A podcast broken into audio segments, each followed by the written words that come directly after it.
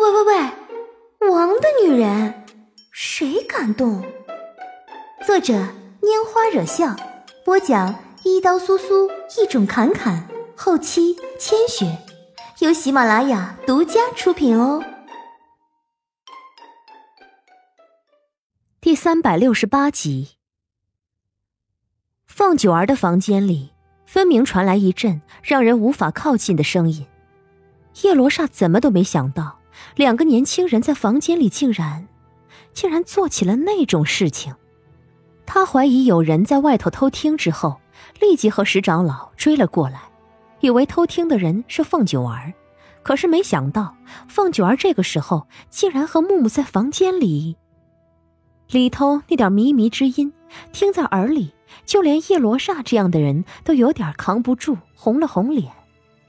石长老也是老脸一红，下意识后退了两步，叶罗刹也后退了，离得远远的，才道：“他，他和木儿。”公主，我们，我们不如先回去吧。石长老也没想到凤九儿和木木竟然会做出这样的事情，可是他在不久之前不是才和他的九皇叔情话绵绵的告别的吗？那个时候，大家都认定了九王爷和凤九儿必然是一对儿的。没想到，这才过了没多久，凤九儿竟然和木木做出了这样的事情。这种事情一做，两个人的关系就无法回头，必然得要走下去了。无涯那边可怎么办才好？可我木儿的身子才刚刚有所好转，凤九儿怎么能在这种时候勾引他？要是木儿因为做这种事情出了什么意外，凤九儿能承担得起吗？这丫头怎么就没点数了，一点都不顾及她木儿的身子？石长老虽然也担心木木，但已经这般了，现在还能去打搅吗？总不能人家做到一半，他们冲进去阻止吧？没准儿更伤少公主的身体。两个人互视了眼，听着里头传出来那点暧昧的声音，两张脸都忍不住红成了一片。最后，叶罗刹叹息了声，转身走了。石长老朝着那边的房门看了眼，也只能转身跟上叶罗刹的脚步。这么看来，刚才并没有什么人在偷听，只是恰巧外头有风吹过吧。没有人偷听也好。有些事情必然是要有所行动的，只是又忍不住回头看了眼那边的方向，他最终加快了脚步离开这一带，直到外头的脚步声再也听不见了，凤九儿才一把掀开被子，从木木身上爬起来。抱歉，我情非得已。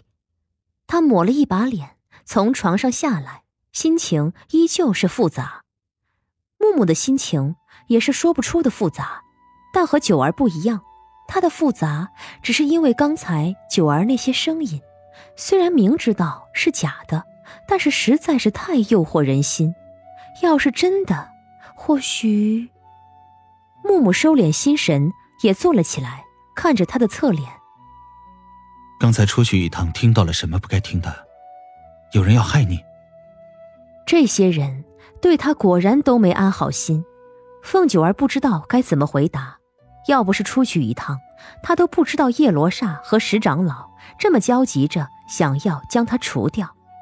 虽然已经料到他们两个一定会有什么计划，可是真的没想过这么快就要杀他。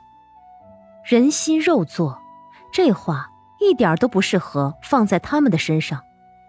木木受伤的时候，大家还都需要他，所以他活得好好的。现在木木好了点了，就要杀了他，良心呢？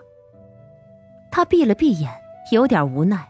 和这些人谈良心，只怕自己不知道会被害死多少次。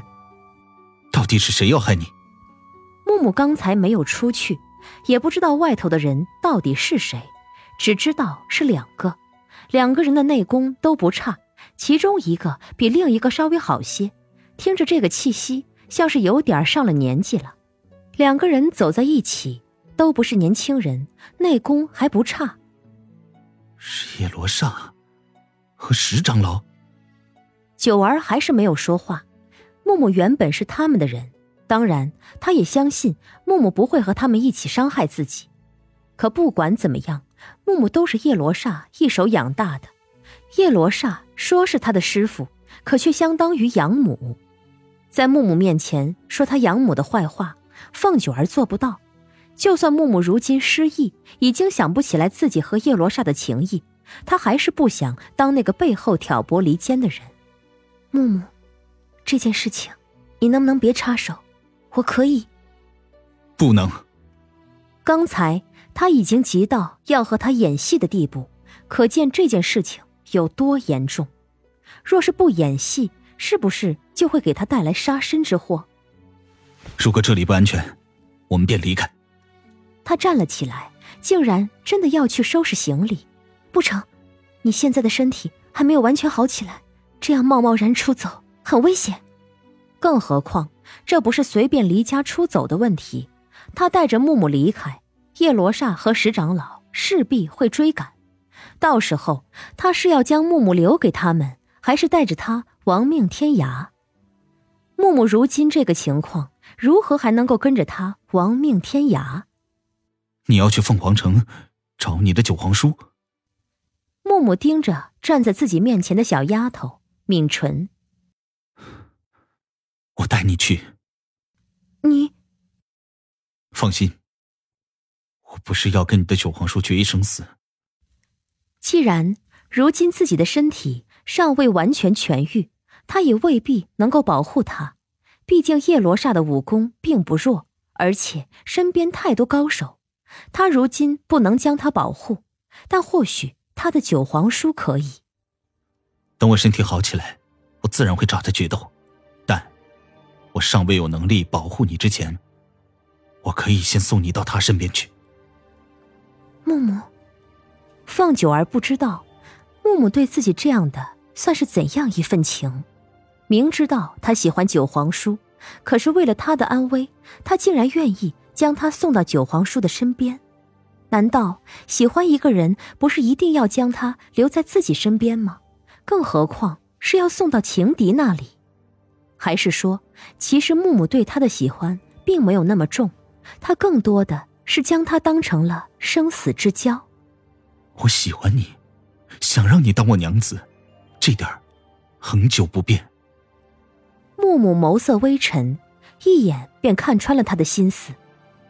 但是我现在没有保护你的能力，我便不能眼睁睁的看着你被伤害。等我身体彻底好起来，我会从你的九皇叔身边把你抢回来的。他这话虽然语气轻微，但是却毋庸置疑。这样的认定，这份执着，有谁还敢怀疑？